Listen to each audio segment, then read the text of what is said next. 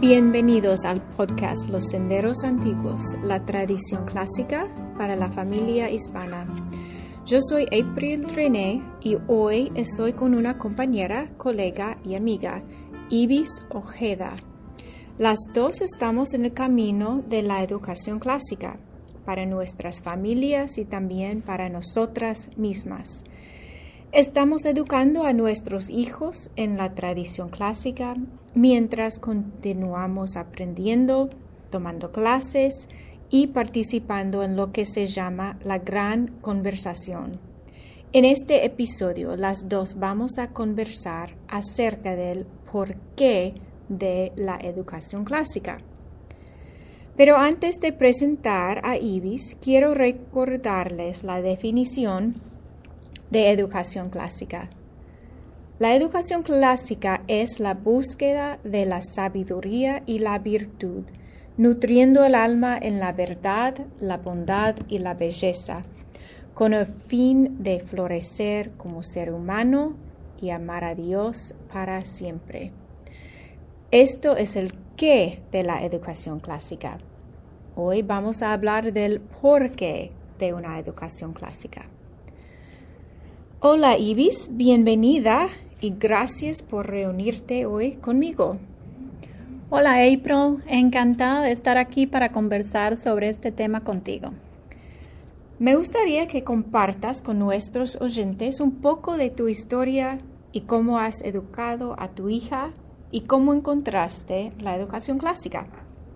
Pues mi hija fue a la escuela pública hasta el 2018. Al terminar su sexto grado, decidimos traerla a casa porque conocimos de aspectos negativos en la educación pública con los que no estábamos de acuerdo y nos preocupaba mucho que ella estuviera creciendo en ese ambiente porque realmente pasaba más tiempo en la escuela que con nosotros. Tomaba el bus alrededor de las 6 de la mañana y regresaba sobre las 4 de la tarde, de lunes a viernes, y así que la mayoría de la semana estaba en la escuela. Pero en ese entonces yo no tenía mucho conocimiento del homeschool o la escuela en casa, en realidad no sabía nada. No tenía ayuda, ni experiencia, ni currículum, ni un programa a seguir.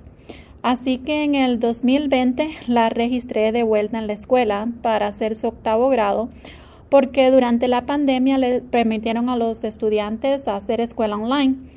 Pero eso solo ayudó a reafirmar nuestra idea de que la queríamos de vuelta al homeschool con un programa de estudio diferente. Así que seguí investigando, me registré a muchos podcasts y canales en YouTube referentes al homeschool y así fue como encontré ayuda y un programa a seguir mencionaste que habías encontrado algunos aspectos negativos en la educación pública. ¿Puedes comentar un poco sobre esto? Número uno, nos dimos cuenta de que a nuestra hija no se le inculcaba el descubrimiento, sino que se le entregaban preguntas y respuestas. Pienso que parte de esta situación es debido al formato en el sistema público de un profesor para un grupo grande de estudiantes.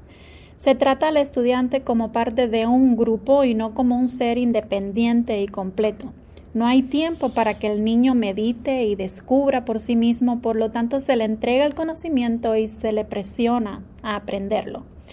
Número dos, nosotros creemos que al niño se le debe educar teniendo en cuenta las tres partes de su ser, emocional, espiritual y racional. Si dejamos fuera una de estas partes, estamos ignorando una primicia fundamental para el florecimiento del ser humano. Y número tres, el sistema de evaluación en la educación pública contemporánea. Pone un gran estrés y presión sobre el niño y de cierta manera le impide nutrir su mente y su alma correctamente, le impide disfrutar y absorber lo que está aprendiendo. Yo aprendí en la educación clásica que la evaluación debe ser hecha en una manera que apropiadamente honre al estudiante. Sí, April, creo que para nadie ya es un secreto que tenemos una crisis en la educación pública contemporánea. ¿Y por qué pensás que existen estos problemas? porque no están enseñando a pensar a los niños correctamente, les enseñan que hay miles de verdades, que no existe la verdad absoluta y que cada persona tiene su propia verdad. Y eso confunde la mente de un niño y va en contra del desarrollo de su virtud como ser humano. Porque no existen miles de verdades, porque nosotros no creamos la verdad. La verdad ya existe y toca a los padres y maestros enseñar a nuestros estudiantes a descubrir esa verdad. Podemos citar a Jesús en Juan 14, 6. Yo soy el camino y la verdad y la vida. Y Juan 18, 37, cuando Pilato le pregunta a Jesús, ¿así que tú eres rey? Y Jesús le responde, tú dices que soy rey. Para esto yo he nacido y para esto he venido al mundo, para dar testimonio de la verdad. Todo el que es de la verdad, escucha mi voz. Entonces, ¿cuáles son las consecuencias de sacar a Dios de nuestras escuelas? ¿Pueden realmente nuestros hijos conocer la verdad? El vacío que quedó al sacar a Dios de las escuelas tuvo que llenarse con algo, y ese algo fue una acumulación de falsas verdades. Venimos a la educación clásica y ¿qué encontramos? Que los libros a leer, la ciencia a estudiar, el arte a descubrir, todo el material es el apropiado para que los estudiantes aprendan a discernir entre la verdad y la mentira, la bondad y la maldad, la belleza y la fealdad. Creo que estaríamos todos de acuerdo que hay una necesidad enorme de este discernimiento en la sociedad hoy en día. Solamente volviendo a la educación clásica y los padres entendiendo su responsabilidad de estar involucrados y hacer decisiones sobre la educación de sus hijos, es que podremos dar un cambio en las futuras generaciones. De acuerdo. Y ahora, ¿cuáles son tus intenciones para la educación de tu hija? Después de este año que terminó en el que realmente desarrollamos en casa un programa de estudio clásico con todas las herramientas y ayudas necesarias, no tenemos duda de que el camino a seguir para la educación de nuestra hija es la educación cristiana clásica en casa. De hecho, aprendí tanto en el último año que ahora estamos empezando nuestra escuela en casa de manera independiente. ¿Y cómo lo estás haciendo? Pues tenía dos propósitos fundamentales en mente. Número uno era tener control absoluto del currículum a enseñar y número dos hacer el programa más económico para nuestra familia. Decidí crear un programa escogiendo lo que más me interesaba que mi hija aprendiera. Escogí programas con currículums que explican y apoyan la creación y que muestran al estudiante cómo la mano de Dios está en, en, todo lo que vemos a nuestro alrededor y que la ciencia correctamente estudiada y entendida no desecha la existencia de nuestro Creador, sino que la confirma. Eso me parece muy interesante y hermoso. Bueno, si alguna familia quiere empezar a educar a sus hijos en casa, ¿dónde podría empezar?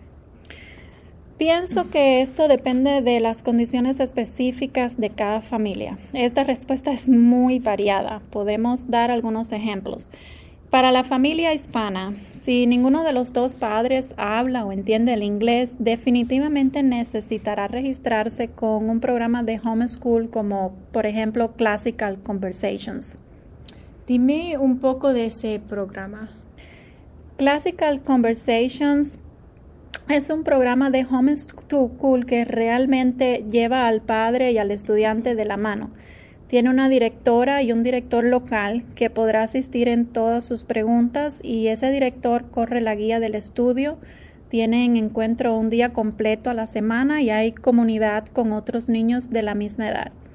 Amo Classical Conversations y fuimos grandemente bendecidos por ese primer año con ellos.